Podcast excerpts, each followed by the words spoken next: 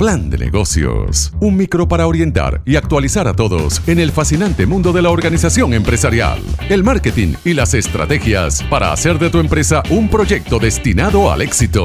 Con Tairi Mérida, por Onda 104.5. La Superestación.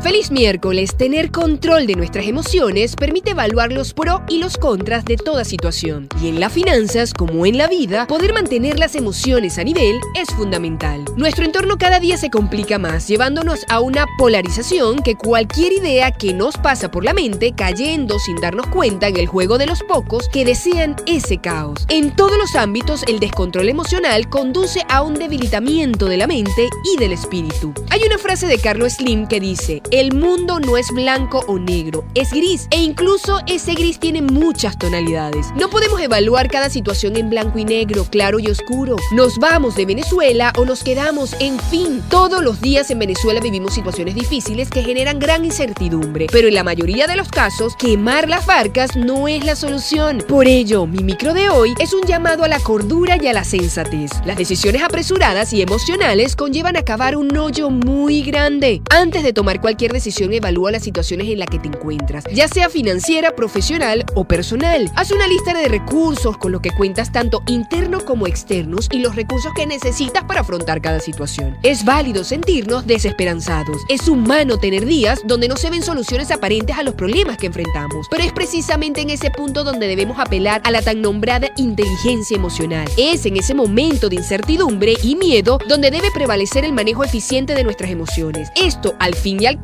es lo que ha marcado de la diferencia en las personas que han logrado tener éxito pese a la crisis. Como lo he dicho anteriormente, la diferencia entre los pobres y ricos no se basa en la cantidad de dinero que poseen, sino en la capacidad de resolver problemas sin ser arropados por ellos. Por eso repito, salir fortalecidos de la crisis es una decisión de cada uno de nosotros y depende en gran medida de nuestro control emocional. Mañana hablaremos más de este tema. ¿Deseas conocer más del mundo empresarial? Arroba. Esto fue Plan de Negocios, las herramientas necesarias para crecer en el área empresarial. Por Onda 104.5, la Superestación.